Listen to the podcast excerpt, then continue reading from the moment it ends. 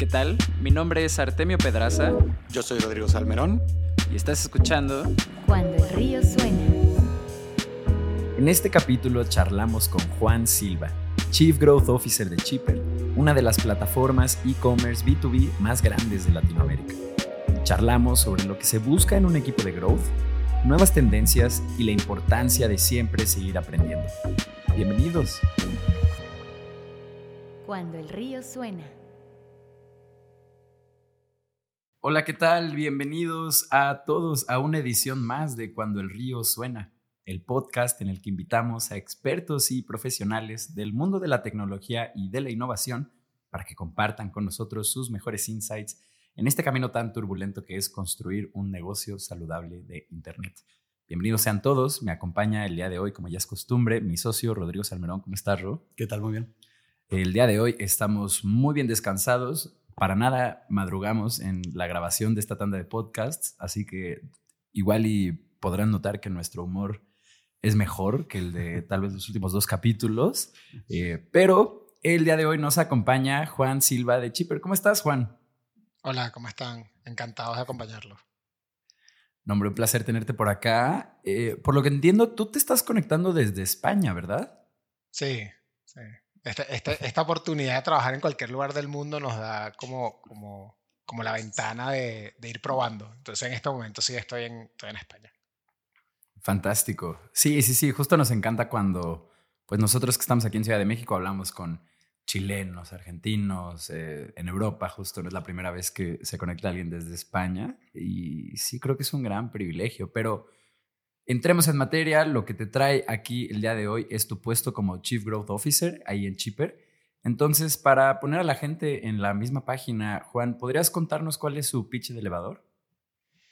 Bueno, Chipper nace hace cuatro años porque nos dimos cuenta de que eh, las tiendas en Latinoamérica, más de 3.7 millones de familias, porque la tienda tradicional es eh, un empleo familiar, tenía un paradigma de pobreza, el paradigma de cómo progresar. Y básicamente eh, eso surge de que no existía tecnología que los ayudara a tener un negocio más rentable. De ahí nace mm. Chipper. Chipper básicamente es un modelo agregador que agrega la demanda de las tiendas de barrio Latinoamérica con la oferta de los fabricantes y flexibiliza un poco un modelo muy rígido que existía en los modelos tradicionales. Una visita semanal pasa a ser una visita diaria, porque puedo pedir todos los días. Un pedido mínimo sugerido pasa a ser un pedido muy fácil de lograr porque puedes pedir más de 3.000 SKUs de más 150 fabricantes. Y por otro lado, la unidad mínima de venta pasa a ser la unidad, porque básicamente puedes pedir lo que quieras, cuantas veces quieras, todos los días que quieras. Y esto ayudaba no solo a incorporar tecnología en los negocios, sino también a disminuir el capital de trabajo, porque tenías que comprar menos productos para abastecer tu tienda, para la trastienda y poder comprar todos los días para surtir tu negocio. Entonces, básicamente, buscamos romper un paradigma de pobreza, ayudar a la gente o a, o a los dueños de tienda a que tengan un inventario mucho más sano, reduciendo agotados y evidentemente eh, atendiendo mucho mejor a, sus usuarios. Muy bien, pues sí. Eh, luego nos tocan, nos tocan negocios que nos cuesta mucho más trabajo eh, comprender, pero este nos pareció desde el principio no solamente sencillo en su aplicación, pero también pensamos como, bueno, ¿cómo no existía esto antes? ¿no? O sea, parece, parece justo un, pues un, un, nicho de usuarios súper desatendido, pero a la vista de todos todo el tiempo, ¿no? Como que no había que, no había que, pensársela mucho para verlos porque pues convivimos con ellos casi todos los días, ¿no? Justo, y además yo creo que en ese sector en particular, por lo menos aquí en México, solo estábamos viendo cómo eh, pues Oxo, como con su gran brazo de capital y de innovación, pues estaban literalmente barriendo en ese, eh, en ese sector. Y el justo comenzar a atender a todas estas millones de familias que, como tú mencionas, eh, tienen una tienda de barrotes o tienen una tienda eh, familiar, pues vaya, o sea, hasta la causa está, está fregona. sí, como sí, es, reivindicar, reivindicar también ser la voz de un canal que, que siempre ha estado silenciado, pero que representa el 50% del suministro de alimentos en Latinoamérica. O sea, estamos hablando de que las mitad de las familias, para ponerlo sencillo, se abastecen diariamente de este canal y es un canal que nunca había tenido la oportunidad de estar sobre la mesa pensando cuál es la mejor forma de abastecerlo, pensando cuál es la tecnología que necesitan para su negocio. Y creo que también es una, una oportunidad muy bonita darle voz a, muchas familias que, que, necesitan ayuda, porque la mayoría de los tenderos en Latinoamérica son, nacen de la necesidad, no nacen de la vocación. Entonces empiezan con su tienda porque se quedan sin empleo, a sacar la familia adelante y el negocio le va dando. Entonces necesitan herramientas, ¿no? Para, para romper ese paradigma de pobreza y seguir progresando en su negocio, que, que es lo que buscamos hacer y, y ayudarlas a través de Chipper. Pues qué, qué, mm, qué gran, qué gran dirección y qué, qué gran eh, nicho, Juan. Y te queríamos preguntar ya específicamente de tu labor en Chipper. Eh, ¿Cuál es tu papel como Chief Growth Officer? ¿Qué es lo que haces todos los días? Bueno, el, el, growth en Chipper, digamos que, que, que, ha ido transformándose a medida que la compañía va evolucionando, ¿no? Eh, mm. Las compañías en, en, una etapa temprana era crecer a la velocidad más rápida posible. Sigue siendo hoy una, una necesidad pero cuando ya llegas a tener más de 50 mil tiendas en, en, en, la compañía, el crecimiento tiende a volverse un poco eh, como complejo si no está bien estructurado. Entonces, digamos que eh, hoy en día la compañía está manteniendo una, una operativa de crecimiento importante, pero desde el rol de, de, de un grupo que, que, estamos buscando más el, el, crecimiento sostenible en el futuro, mm. estamos enfocados más en cómo procedimentar, cómo escalar, cómo controlar, cómo ser rentables en todos los touch points que tenemos dentro del proceso. Entonces, digamos que hoy mi rol ha migrado más de, de, una etapa temprana, traigamos clientes y crezcamos rápidamente a cómo, cómo empezamos a estructurar, a construir los cimientos que nos permitan tener una compañía que dura durante muchos años de una manera rentable, mm. escalable. Y todos estos aprendizajes de los últimos tres años, con todas las cosas que hemos, que hemos hecho, poderlos documentar, porque ya es una compañía antes éramos 15, ahorita somos casi 1000 y eso hace que también operar sea, sea también eh, más difícil. Entonces, los procedimientos, la documentación eh, es importante para, para, el estado donde estamos ahorita. Claro, sí. Em, justo es un tema bien...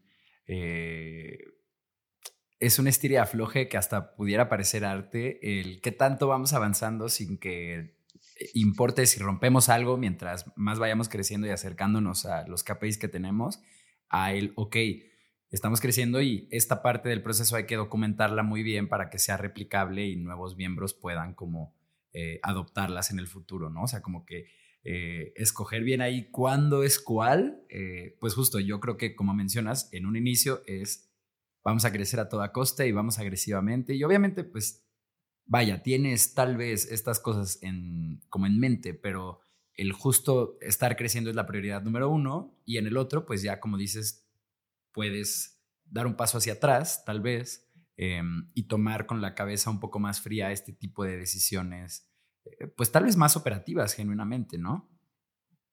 Yo creo que también el, el mercado ha cambiado mucho, ¿no? Yo, yo, he vivido tal vez en estos cuatro años una, una montaña rusa de, de de el mundo de las startups, ¿no? Al inicio había un, mm. un, mercado de venture capital con mucho capital, vino la pandemia, después vino una medio reactivación donde sobrevivimos algunos y ahorita estamos como en otra realidad.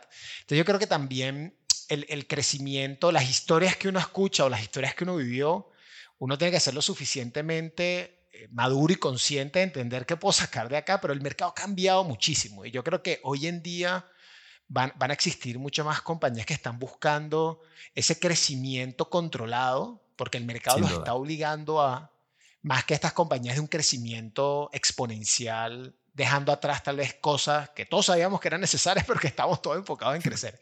Yo creo que también el mercado, el mercado va haciendo también al emprendedor, ¿no? O sea, e, esos cambios te, te hacen mover la compañía de maneras distintas.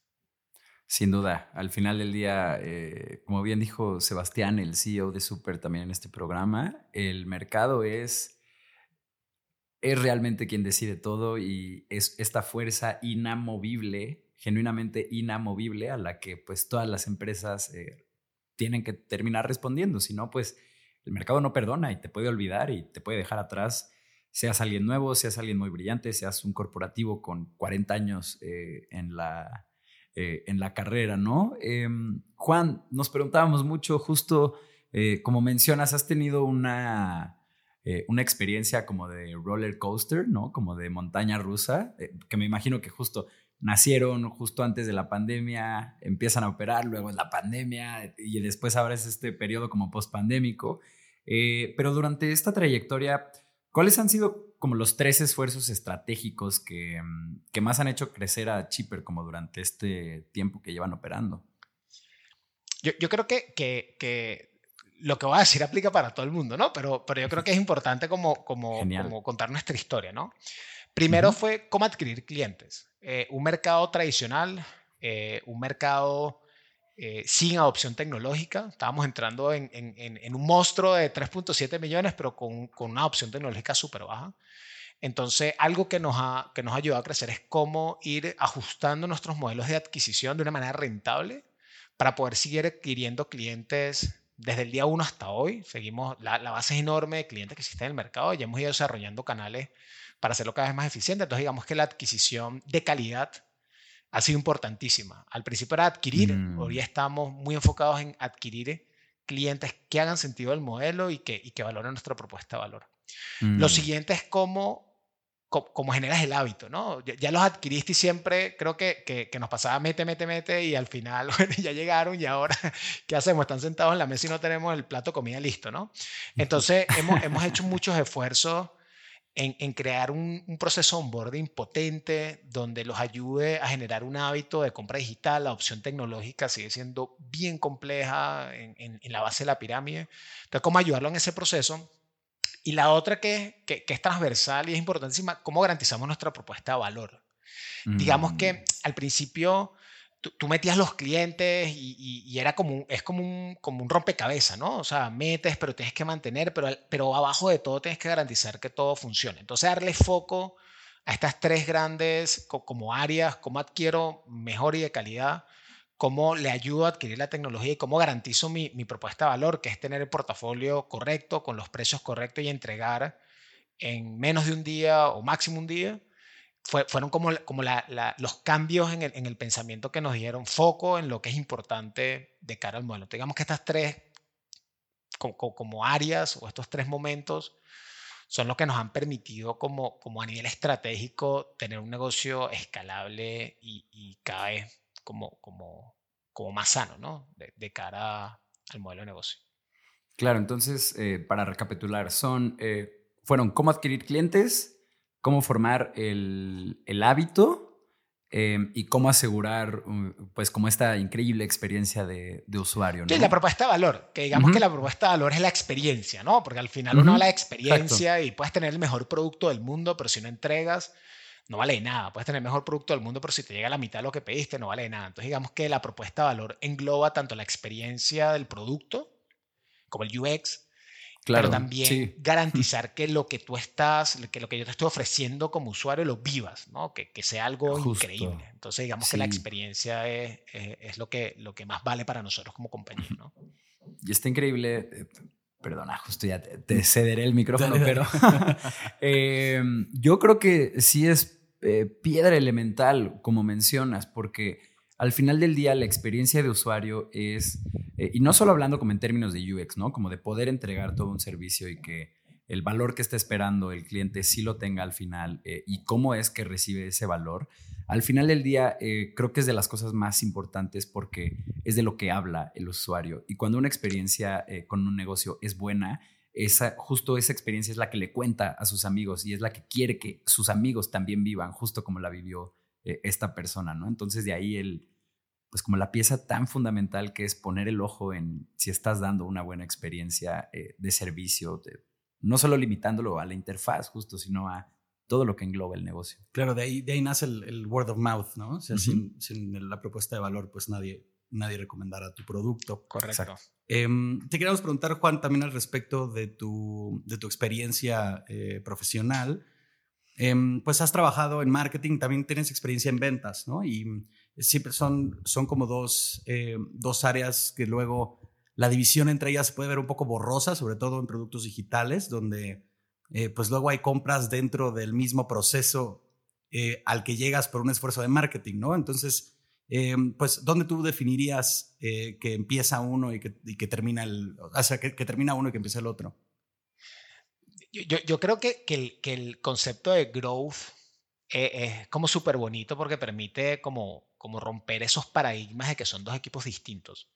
Yo creo que en mi experiencia, a pesar de que tradicionalmente son dos equipos distintos, uno depende del otro.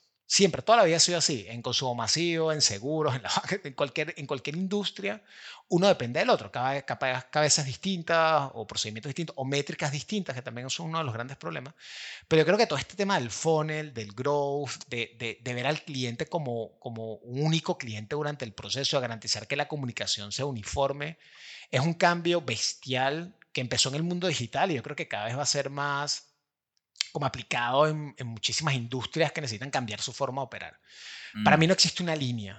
O sea, y creo que si, si, si en, en Chipper no existe y creo que es un error pensar que existe, para mí son parte del mismo equipo y cada uno juega un rol en ese journey de cliente, entras y sales porque el marketing puede ser para adquirirlo, pero después te tengo que hacer un retargeting para que regreses y el de venta tiene que... Yo creo que para mí es forman parte del mismo grupo. Yo creo que la línea cada vez va a tender a ser más inexistente y, hay que pensarlo así porque creo que es el gran error, crear como, esa, como esas islas de que yo soy 20 y tú eres marketing y yo hago esto y tú haces eso. Yo creo que, que digital le está dando una lección de vida de cómo operar equipos comerciales, equipos que buscan la venta, independientemente de donde vengas, el de marketing trae venta, el de venta trae venta y todos tienen que traer algo medible, algo medible que se, que, se transforme en revenue para la compañía. Entonces ese pensamiento de growth hace que el de marketing esté pensando en cómo traer venta, el de venta cómo retener al cliente. Creo que es la forma correcta de abordar el problema. Por eso digo que la línea cada vez será más, más, más difusa. Ojalá en un futuro deje de existir porque es una línea mental, más que todo. Yo creo que siempre uno depende de otro, pero mentalmente es como, este es mi, este es mi equipo, entonces yo soy de marketing, yo soy el de venta y tal. Yo creo que ha sido más mental y, mucho de cultura tradicional. El, growth hacking, el growth marketing es como la forma de, de acabar con, con, esas islas y pensar todos en un objetivo en común y trabajarlo todos los días. Creo que, creo que es como lo veo y, como me gusta, ¿no? Buenísimo. Entonces, en lugar de intentar teorizar dónde están las, los nuevos límites y las nuevas fronteras, hay que dejar de pensarlos. Échenlos en la misma cubeta. dejar de pensarlos. Sí, yo, yo, lanzaría a todo el mundo a generar valor. O sea, desde tu experiencia, tenemos un usuario que está acá que no nos compre y queremos que nos compre todos los meses. ¿Qué aportas? ¿Tú qué aportas? Y juntos crear ese journey y esa experiencia única. Pero todos suman. Yo creo que, que, que todos, todos pueden aportar como, como el objetivo común. Y todos sobre el mismo objetivo es foco en lo que en, lo que en realidad genera valor para la compañía. Fantástico, pues ahí lo tienen. Em, oye Juan, y justo al ser, al ustedes hablarle a un sector tan específico donde mencionabas que la adopción tecnológica era un tema, me imagino que justo llegaron a muchas tiendas donde pues el smartphone de la gente que las operaba era el que te regala la compañía eh, telefónica, que apenas corre pues, WhatsApp y Facebook con suerte, pero pues algo eh, poquito más pesado, chance ya no tanto. Em, justo, eh, vaya, nos encantaría saber cómo es que ustedes reaccionaron en, la pandemia, cómo les cayó y, justo cuál fue, tal vez primero la defensa y luego la ofensa, que es como muchos actuaron, o incluso pues había gente que ya se había estado preparando con paradigmas remotos, justo negocios escalables, que es donde pues le cayó bien como a nuestro ecosistema de, productos digitales eh, la pandemia y pues luego, luego fueron a la ofensa, ¿no? Como que fue la oportunidad perfecta para atacar, pero pues sí, cuéntanos cómo, cómo les cayó a ustedes este suceso. Bueno, yo creo que, que, como cualquier compañía nos cayó sorpresa. Y digamos que no, no, nos obligó a acelerar muchas cosas que teníamos en el tintero, ¿no? Y, y en el tintero, eh, positivamente hablando a nivel digital. Yo creo que lo primero que tuvimos que eliminar toda la adquisición en físico y pasar a una adquisición en digital que teníamos medio andando sola. Creamos el primer equipo de mm. Grow Hacking. Ahí fue el, primer equipo de Grow Hacking 100% enfocado en desarrollar canales digitales para lograr adquisición y retención. Nació gracias a la pandemia. Crecimos 400x del primer mes al día de hoy. O sea, logramos craquear cosas que yo creo que eran impensables. O sea, adquirir tiendas a través de canales digitales. No, yo no te creo. No, no. Les digo que sí es posible. Es posible y lo hemos logrado. Y eso ha sido un cambio de mindset de decir, oye, de, tengo que ir a la tienda. Ah, no, yo consigo la tienda a través de, estrategias de segmentación, a través de canales digitales. Y la adquiero y la desarrollo y son mis mejores clientes y son los clientes que más compran. Es increíble porque no, nos abrió una nueva forma de, ver el negocio. Y yo creo que ese fue el gran aprendizaje, ¿no? Yo creo que fue el gran mm. aprendizaje y, yo creo que que, que el otro gran más que un aprendizaje, que es más, más, como una, un, algo que nos llevamos, es que a, la gente hay que ayudarla. Yo creo que a la gente hay que acompañarla y a la gente hay que, que darle soluciones en los momentos de mayor necesidad. Yo creo que la pandemia fue una oportunidad de ayudar a las tiendas a tener canales de abastecimiento. Nunca paramos, eh, eh, siempre estuvimos ahí. Cuando los canales tradicionales dejaron de abastecer las tiendas, a través de la plataforma podían seguir pidiendo. Para nosotros fue en realidad una oportunidad de, acelerar la opción tecnológica de modelos versus modelos tradicionales. Y yo creo que eso, eso, eso ha sumado mucho, ¿no? Sumado porque seguimos estando ahí cuando, cuando llueve y el vendedor no va, Chipper está ahí. Cuando hay una protesta y no pueden llegar, Chipper está ahí. Cuando es un feriado y la gente no trabaja, Chipper está ahí.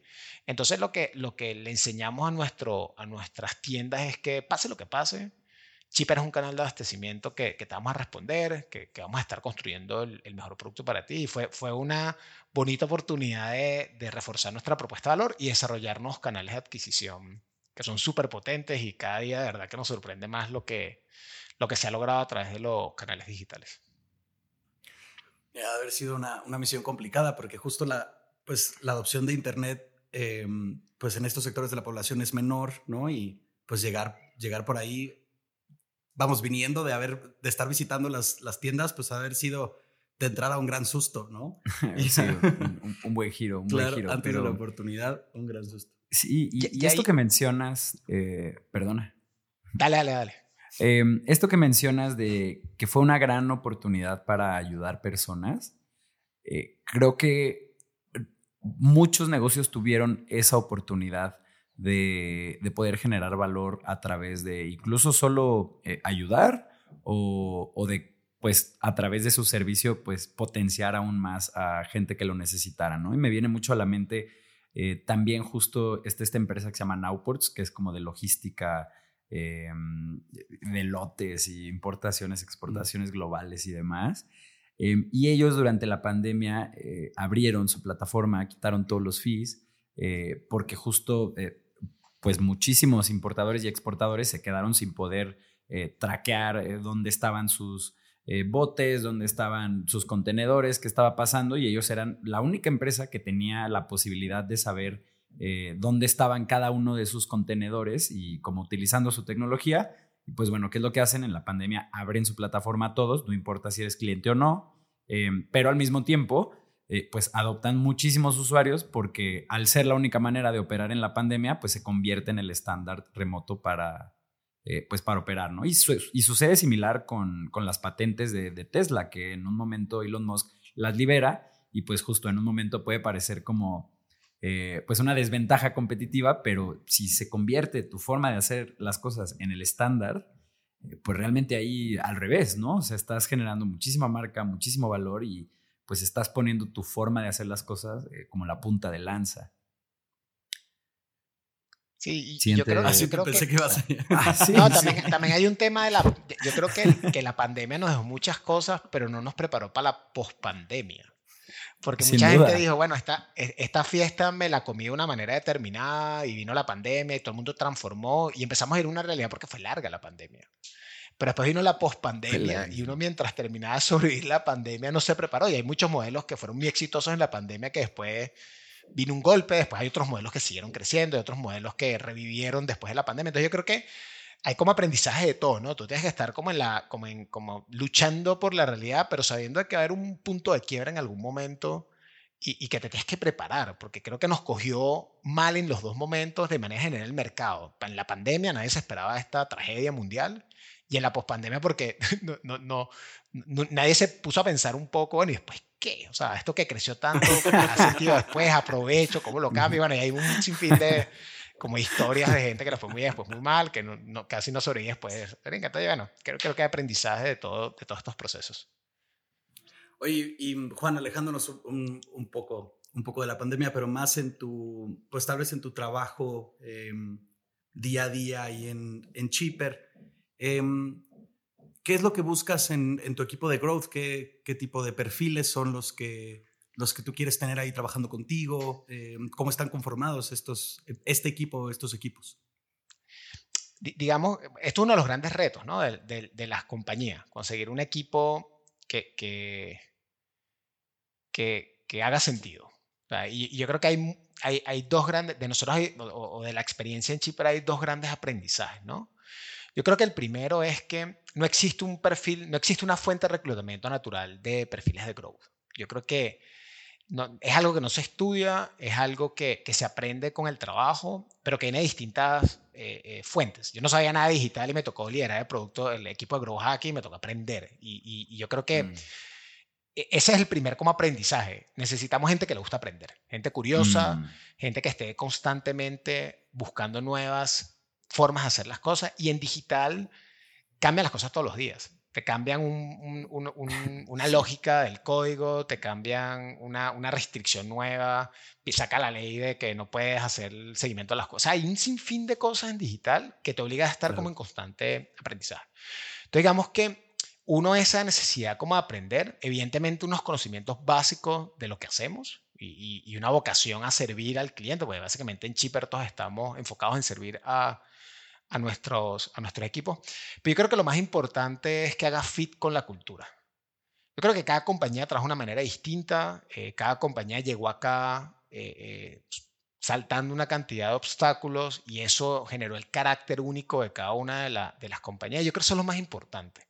Si tú tienes como el fit cultural sumado a la necesidad de aprender y un conocimiento básico que, que te lo da la experiencia, el estudio, yo creo que, que, vas moldeando. Yo creo que los mejores equipos de Grow, o, o, desde nuestra experiencia, las mejores personas que hemos tenido en Grow, nacen en la compañía y se forman en la compañía. Entonces yo creo que el secreto es saber dónde están esas semillas y tener buenos procesos de entrenamiento, buenos procesos de acompañamiento, buenos procesos de retroalimentación del trabajo, que yo creo que el crecimiento también hace que a veces uno lo pierda.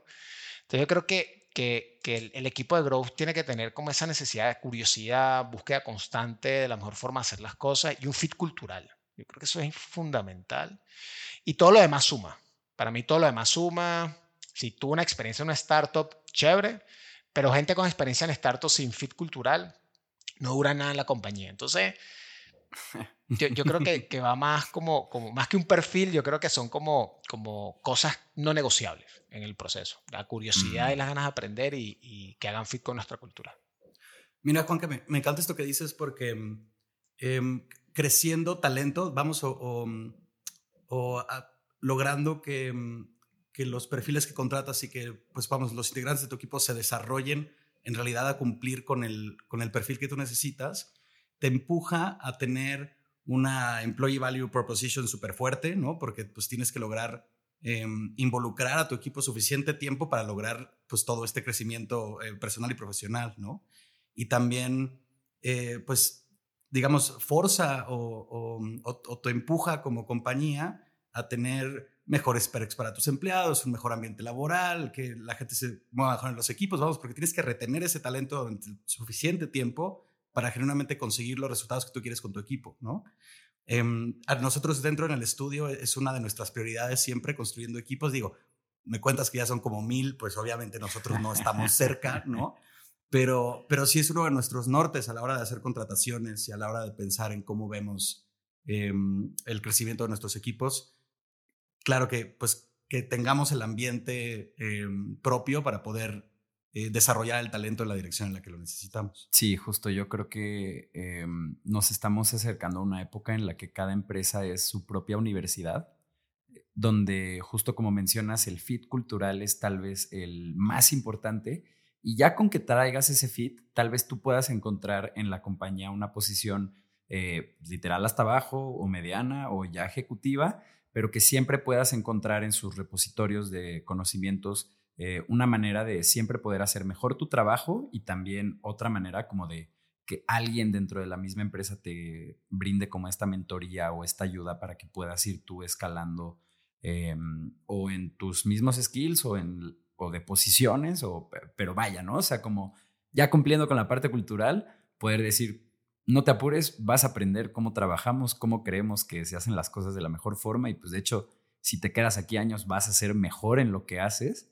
eh, pero pues se necesita esta, esta estructura como de educación en cada, en cada compañía para así poder eh, pues formar estos, estos líderes o, estas personas que, que, van a acabar laborando, ¿no? Em, estamos llegando a la mitad de este programa, de esta increíble conversación con Juan Silva de Chipper.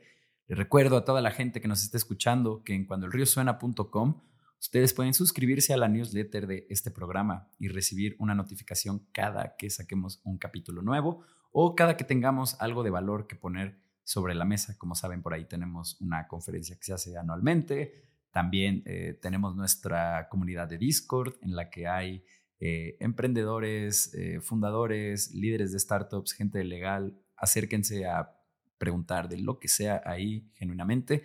Para eso existe ese espacio. Y pues nada, vámonos al comercial y regresamos. Estás escuchando Cuando el río suena, un podcast de conversaciones con agentes expertos y emprendedores del mundo digital. Tus anfitriones son Rodrigo Salmerón y Artemio Pedraza, fundadores del estudio de estrategias e interfaces digitales Acueducto. Para más información, visita cuandoelriosuena.com. Si encuentras valioso este podcast, por favor ayúdanos a compartirlo con un amigo o síguenos en Spotify o iTunes. Muchas gracias. Regresamos con Rodrigo y Artemio.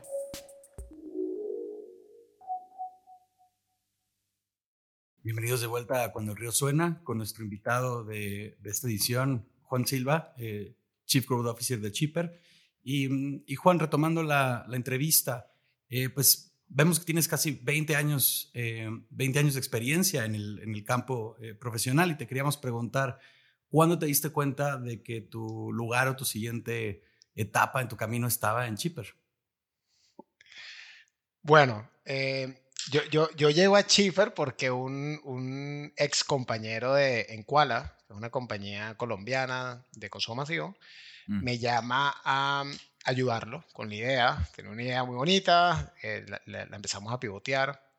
Y yo creo, yo creo que uno, uno, le agarra el, el, gusto a, a, esto de emprender cuando te das cuenta de que en realidad puedes transformar vidas. O sea, yo creo que puedes transformar la manera tradicional de hacer cosas y puedes construir el lugar que sueñas donde trabajar. Entonces yo creo que cuando uno, uno le ha gustado esto, bueno, además de la curiosidad y las ganas de aprender y el interés por el mundo digital y todo, todo, lo, que, lo que creo que es un, obligatorio que te guste esta industria, yo creo que cuando, uno cuando uno entiende que ahí puedes en realidad generar un impacto importante en la vida de la gente y que a través de la tecnología puedes tratar de solventar problemas de, de, la sociedad y principalmente en Latinoamérica, que bueno, uno como latinoamericano trata de ayudar a, a, su gente primero. Yo creo que ahí fue donde la decisión fue fácil, ¿no? O sea, yo creo que más es la familia que dice, wow, y te vas para allá, y, pero, pero ya va. Pero, pero yo creo que uno como, como, como emprendedor eh, sueña con, con, con, generar un impacto, ¿no? Generar una huella en, en la gente y, y, y, yo creo que Chipper fue como el, como, como el que me dio la oportunidad de como, como florecer eh, estas ganas de ayudar, mm. ¿no? Y cuando vi que por ahí era el camino, ya, nos casamos. Fantástico, justo eh, algo que decimos mucho en este programa y que eh, nos gusta mucho del ecosistema de emprendimiento en el que nos desarrollamos, es que las startups pueden ser genuinos vehículos de impacto social, ¿no? Pueden ayudar a ofrecer alternativas a problemas latinoamericanos, justo una región donde estamos plagados de problemas de todo tipo y se, se, requiere innovación o puede existir la posibilidad de ofrecer alternativas con tecnología digital como para estos eh, problemas. Em, y justo capítulo con capítulo nos damos cuenta que mucha gente comparte esta visión y realmente de eso se trata muchas veces, como de este impacto que puedes tú generar a través de una empresa, porque además es recibir eh, cantidades de inversión de venture capital, generar trabajos, eh, empezar a hacer las cosas de una manera distinta, ¿no? Es genuinamente bien emocionante. Em, oye, Juan, y justo en estos cuatro años eh, que has trabajado en Chipper, que por, por lo que entendí ahorita, tú ayudaste a fundar la empresa, eres del equipo fundador entonces. Soy de, lo, de los del inicio. sí, bueno, yo más que, más que equipo fundador, pues, eso es un título, creo que soy de los soñadores que empezaron a, a, pintar el, como la historia, ¿no? Primera ola. Entonces sí, estoy, estoy desde el, cuando éramos muy poquitos en aquellos días. Pero sí, sí, sí, ya llevo, llevo bastante tiempo. Pues. Genial, pues en este tiempo, Juan, em, nos da mucha curiosidad, ¿qué es como lo más relevante que has aprendido de su tipo de usuarios, porque creemos que, por lo menos aquí en México, es como un retrato muy fiel de la sociedad. Entonces, pues sí, teníamos que preguntarte qué, qué características han notado, qué, qué verdad se repite a, a, través de sus usuarios, ¿no? Yo, yo, yo, voy a robarte unas palabras y voy a estructurar. Es un retrato fiel de la sociedad y retratar a la sociedad es bien difícil. Porque digamos que mm. hay muchos prototipos. O sea, la, la, gente, digamos, hay de todo. Hay de todo. Y yo creo que parte, parte de los errores que cometimos nosotros en el principio fue encasillar a la gente. Tratar, bueno, si tú eres joven, eres tecnológico, si tú eres viejo, no eres tecnológico. Si, tratar como encasillar y poner un mm. poco como, como, como un título a la gente. Y yo, yo, lo que aprendí es que hay dos tipos de personas para Chipper, el que quiere y el que no quiere. El que quiere mm. ayudar a su negocio a transformarse, independientemente del prototipo, va a sacarle valor a la herramienta. Y el que no quiere, que tiene un negocio que está conforme con lo que hay, va a operar Chipper de una manera más ineficiente o ni siquiera va a abrir la oportunidad de adquirir modelos digitales. Entonces yo creo que el, el, el, gran cambio que nosotros tuvimos es que hay gente que genuinamente quiere ayuda. Y esa gente que genuinamente quiere ayuda, independientemente de la edad, del sexo, del tipo de tienda, de su realidad familiar o personal, va a buscar el espacio de adoptar la tecnología. Y ahí fue donde nosotros hasta cambiamos nuestra forma de adquirir. Pasamos a adquirir y decir, no, hombre de 24, tal, joven, no joven, a, entender qué es, qué, qué, es lo que mueve a la gente en la gestión de su negocio. Si la gente en realidad está buscando la necesidad, si la gente quiere una ayuda, si en realidad sienten, tienen claro qué viene a solucionar de chip para su vida. Ese es el tipo de usuario que traíamos al modelo y después ya uno los clasifica por tipología de negocio, por, por, por número de empleados y hay un sinfín como de, de características que nos permite agruparlos. Pero lo que aprendimos es que más que el, que el, que el, que, que la, la, no sé, el género o la edad, lo que es la intención, lo que vale. Y si tienes la intención genuina y si tienes la necesidad, eso es lo que va a hacer que el modelo haga sentido. Y ahí fue donde enfocamos, más que tipologías es como, como te hace sentido o no te hace sentido, y si te hace sentido, bienvenido. Pero es difícil, tipificar es complicado y, y, bueno, ha sido mucho, muchas historias, muchas, muchos Bayer personas hemos pintado en la historia y hemos llegado a llevarle un poco más de hábitos y de, y de intereses, más que de, tipologías. Sí, qué, interesante, porque justo eh, aquí en el estudio también pues tenemos que hacer para cada proyecto eh, casi siempre pues unas buyers personas o business personas o vamos, lo que corresponda a cada uno, del, a cada uno de los proyectos, pero hemos intentado estandarizar este proceso y nos hemos dado de topes una y otra vez, ¿no? Y siempre estamos intentando ver, bueno, pero aquí lo vamos a hacer diferente. Bueno, el proyecto lo requiere, ¿no? O sea, eh, este tipo de usuario, pues no van a ser cuatro como nos gustaba hacer, ¿no? Entonces aquí van a ser seis, ¿no? Aquí solamente son dos, eh, ¿no? Vamos, eh, intentando no solo categorizar, sino pues lo que decimos de cada quien, pues también varía porque pues los proyectos requieren cosas distintas, ¿no? No podemos intentar usar un molde y, aplicárselo pues a cualquier tipo de negocio, ¿no? Claro. Y, hay un tema con el Bayer persona o estas tipificaciones que son rígidas y son un punto de partida que se queda ahí como en, el, como en la gaveta, ¿no? Ya yo lo pinté y sigo adelante. Y en realidad la tipología cambia, la forma en mm. que la gente interactúa con tu producto cambia, la realidad del mercado cambia, el entorno cambia. Entonces digamos que más que hacerlo como una herramienta, es un punto de partida interesantísimo. Yo creo que cuando estás en un early stage tienes que saber más o menos por dónde, por dónde empezar. Pero yo creo que la invitación es que es una herramienta viva y tiene que estar en constante cuestionamiento de entender, bueno, qué ha cambiado el modelo de negocio, el entorno, la competencia. Chipper cuando salió éramos muy pocos, estábamos acá, hoy hay muchísima gente acá. Mm. Entonces digamos que, que, muchas cosas cambian y, y, eso, y eso es importante que la gente entienda de que, de que de que las herramientas son un punto de partida o las metodologías, pero tienen que estar en constante evolución con el negocio. Claro, eso, eso que, mm, que, dices de que son herramientas vivas, también, también estamos, estamos acostumbrados a decir lo mismo, ¿no? Esto es, toda esta documentación es documentación viva que hay que estar revisando todo el tiempo. Cotejando. Este, claro. y en el momento en el que le dejas de mover, pues va perdiendo vigencia, ¿no? Em, y, también, Juan, em, vamos, pues tienes muchos años de experiencia pues, ya haciendo growth, ¿no?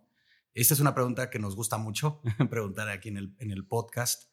Eh, ¿Cuál dirías tú que ha sido como de tu carrera eh, el error más importante que hayas cometido y pues que a su vez haya devenido en una, en una gran lección, ¿no? Que ahora puedes decir, mira, pues por esta terrible experiencia que me llevé, no vuelvo a fallar en esto en particular. Yo, yo creo que, que, más que una experiencia, yo creo que es un error de, de, de mindset, de pensamiento. Mm. Yo creo que el, el, el, la gente que tiene experiencia, o la gente en general, yo creo, cree que su experiencia vale algo, ¿no?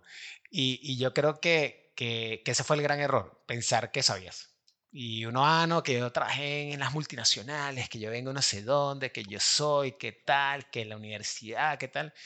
No, aquí uno llega a aprender. Uno llega a aprender con, con, con capacidad de escucha, que hay que trabajarla mucho, escuchando al usuario, entendiendo qué es lo que pasa, leyendo y sabiendo qué puedes traer a la organización, porque hay muchas cosas, el hack, los famosos hacks estos, no, que Hotmail hace sopo 200 miles de años hizo un hack y, sí, o sea, todo eso son insights, pero tú tienes que aprender a, entender tu realidad, a entender a tu usuario y, y, a saber que no sabes nada. Y la experimentación en base a ese desconocimiento, yo creo que el gran aprendizaje, no haber experimentado más al principio y, tal vez haber confiado más de lo que deberían los conocimientos que uno tiene como en la experiencia. Entonces yo creo que fue más un mindset y una forma de operar, más que un error específico. Bueno, si, si eso lo sumas, cometí trillones de errores. Pero yo creo que el, el, cambio fue cómo cambias el mindset a no sé nada y cómo al no saber nada empiezas a experimentar para poder tener como los insights que te permita buscar la mejor forma de hacer las cosas.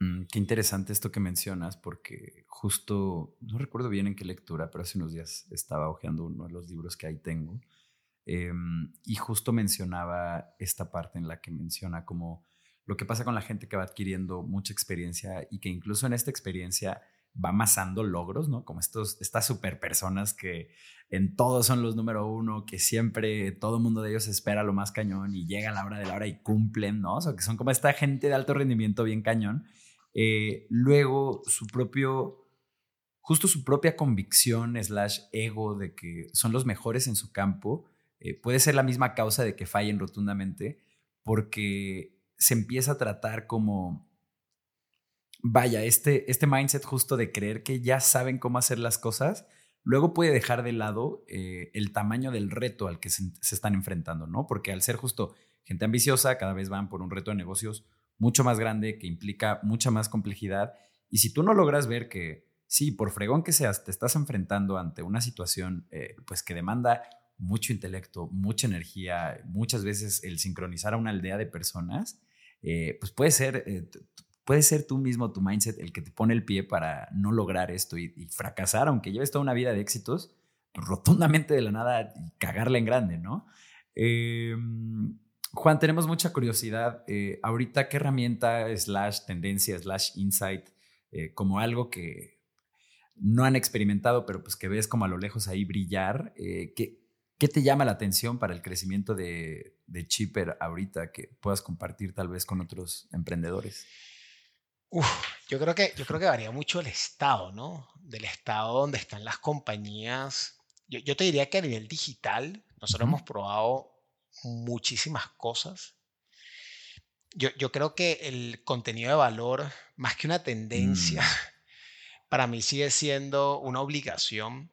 Sí. Y cada vez hay formatos más potentes, ¿no? Yo creo que, que, que cada vez es más barato hacer contenido de valor y de calidad. Entonces yo creo que todas las herramientas que están alrededor de, de, de videos mejores, de herramientas visuales más fáciles, hay muchas cosas no code, digamos, en el sentido que lo va a hacer cualquiera, que, son súper potentes a, trabajarlo.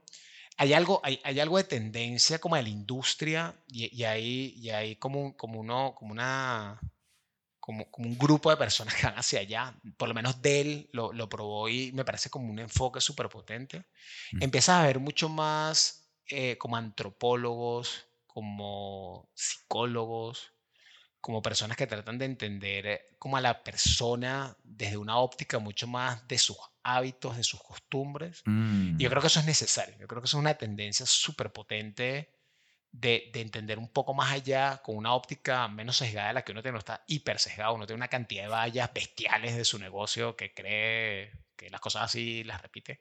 Entonces yo creo que eso empezar a incorporar como árbitros imparciales en el entendimiento de tu user es algo súper potente. Mm. Hay, hay casos muy puntuales súper chéveres que están pasando hoy en la industria. Yo creo que cada vez va a ser más necesario tener este tipo de ayudas. Entonces yo creo que yo creo por ahí van, hay una cantidad de cosas, creo que esto podemos hablar de infinidad de... días. hay otra tendencia súper potente que se llama el Smart Tech, que el Smart Tech es como yo creo un ecosistema en base a todas las herramientas que existen como en, como en, como en la industria y literal he visto compañías no code conectando un sinfín de cosas que andan por ahí que ni uno sabe ni que existen y creando productos potentes sin desarrollo. Entonces yo creo que yo creo que hay algo ahí muy grande, es difícil conectar, es difícil, como, como hay cosas que van a haber nuevas profesiones, seguramente va a haber un man que se va a llamar mm. Gente que conecta, o, estos, estos que hacen agregaciones, hay, hay muchas cosas que el futuro nos va, nos va a desarrollar, pero yo creo que esa tendencia no code con Smart que este tema de poner árbitros y, y hacer contenido de valor con una cantidad de herramientas súper bonitas que hay en el mercado, yo creo que son cosas unas son más que tendencias, son una realidad y van mejorando, pero creo que son tres cosas que yo, yo le haría doble clic si, si escuchara esto, a ver qué en estos tres grupos pudiese generar valor para, para mi negocio o para mi forma de abordar los problemas también. Sí, a todo. por lo menos, por, por lo menos eh, la parte de contenido de valor, nosotros somos fieles creyentes de que es el upside de ofrecer valor en Internet es genuinamente, puede ser 10, 100, 1000 X, ¿no? Si, si tu pieza de contenido aparece frente a la persona adecuada en este juego que es Internet, ¿no?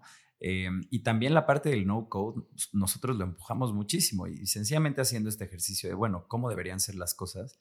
La gente no debería eh, necesitar todo un conocimiento técnico para, para hacer tal vez ninguna cosa, ¿no? O sea, si la ciencia y el progreso nos llevan hasta ese punto, fantástico, pero mínimo ahorita que con código empezamos a ver esta, eh, como esta puntita que es del no code, el poder hacer tus apps con Bobble, poder conectar todo con Zapier o Maker, eh, realmente así tiene que ser y es así como se adopta el que la gente pueda apalancarse de tecnología digital a escala, ¿no? Porque ahorita todavía a pesar de que los costos de hacer algo en Internet nunca habían sido tan bajos, tenemos esta barrera que es, bueno, le necesitas pagar eh, un salario de senior developer a la persona que te haga el servicio que quieras hacer o la integración que quieras pensar.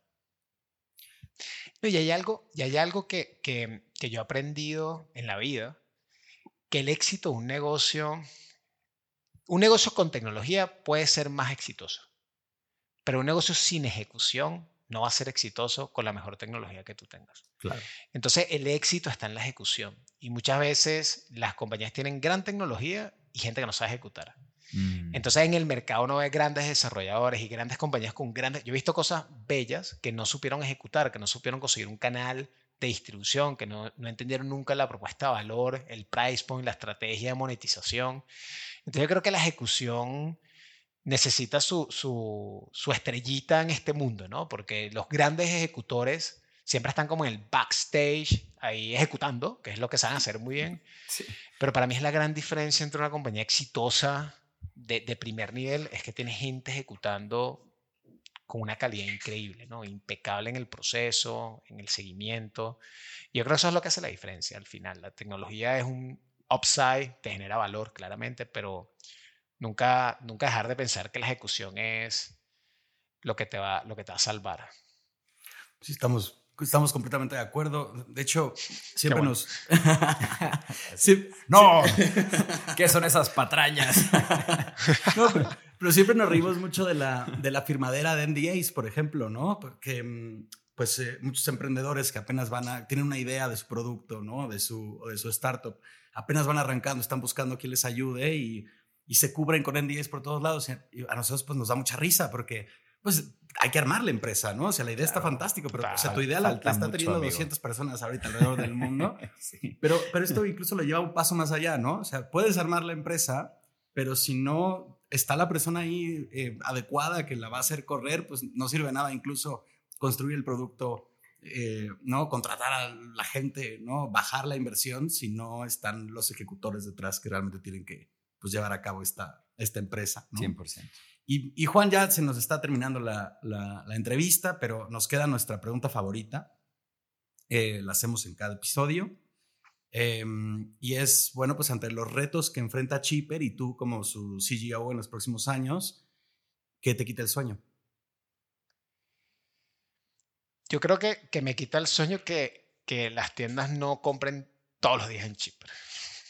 O sea, mm. que, que no sea que no sea la opción número uno de mm. cualquier negocio en Latinoamérica.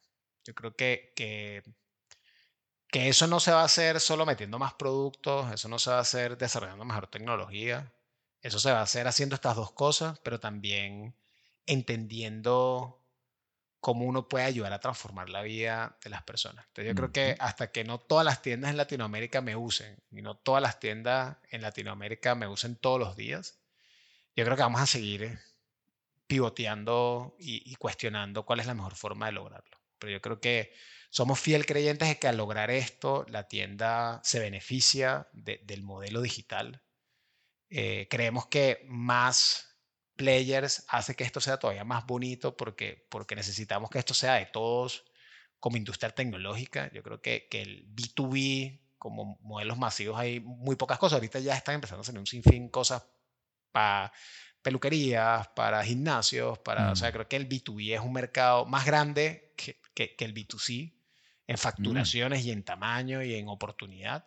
Entonces yo creo que el, el, ser ese, como esa necesidad de que todo el mundo te use de una manera eficiente, creo que es lo que no, no nos quita el sueño desde el día uno, ¿no? Mm. Cómo, cómo generar una, un, un, valor real y transformar la vida de, de más de 3.7 millones de familias en Latinoamérica que es nuestro, nuestra razón de ser. Fantástico, pues un ejemplo más del no te enamores de tu solución, enamórate del problema y pues siempre estarle picando eh, piedra en esa dirección, ¿no? Juan, ha sido una excelente charla. Muchas gracias por venir a este espacio a compartirnos un poco de tu experiencia y tus insights a esta comunidad de emprendedores y líderes de startups. Le recuerdo a toda la gente que esté escuchando, de, entrada, muchas gracias por llegar hasta el final del programa. Em, y dos cosas. La primera es que los últimos capítulos lo he estado empujando y tal vez lo haga durante unos cinco más, pero vayan por favor a YouTube a ver el video de este capítulo. Eh, recién hicimos una inversión y dedicamos tiempo y energía a mejorar nuestro set. La verdad nos quedó chulísimo, entonces vayan a ver nuestro trabajo. Y la segunda es que, como siempre, en cuandoelriosuena.com pueden ustedes encontrar la newsletter de este programa. Si se suscriben a ella, nosotros prometemos enviarles una notificación cada que tengamos un capítulo nuevo para ustedes. Esto es semanalmente, siempre con líderes y fundadores de las startups más emocionantes de Latinoamérica. Muchas gracias, Ro. Nuevamente, muchas gracias, Juan, y nos vemos a la próxima.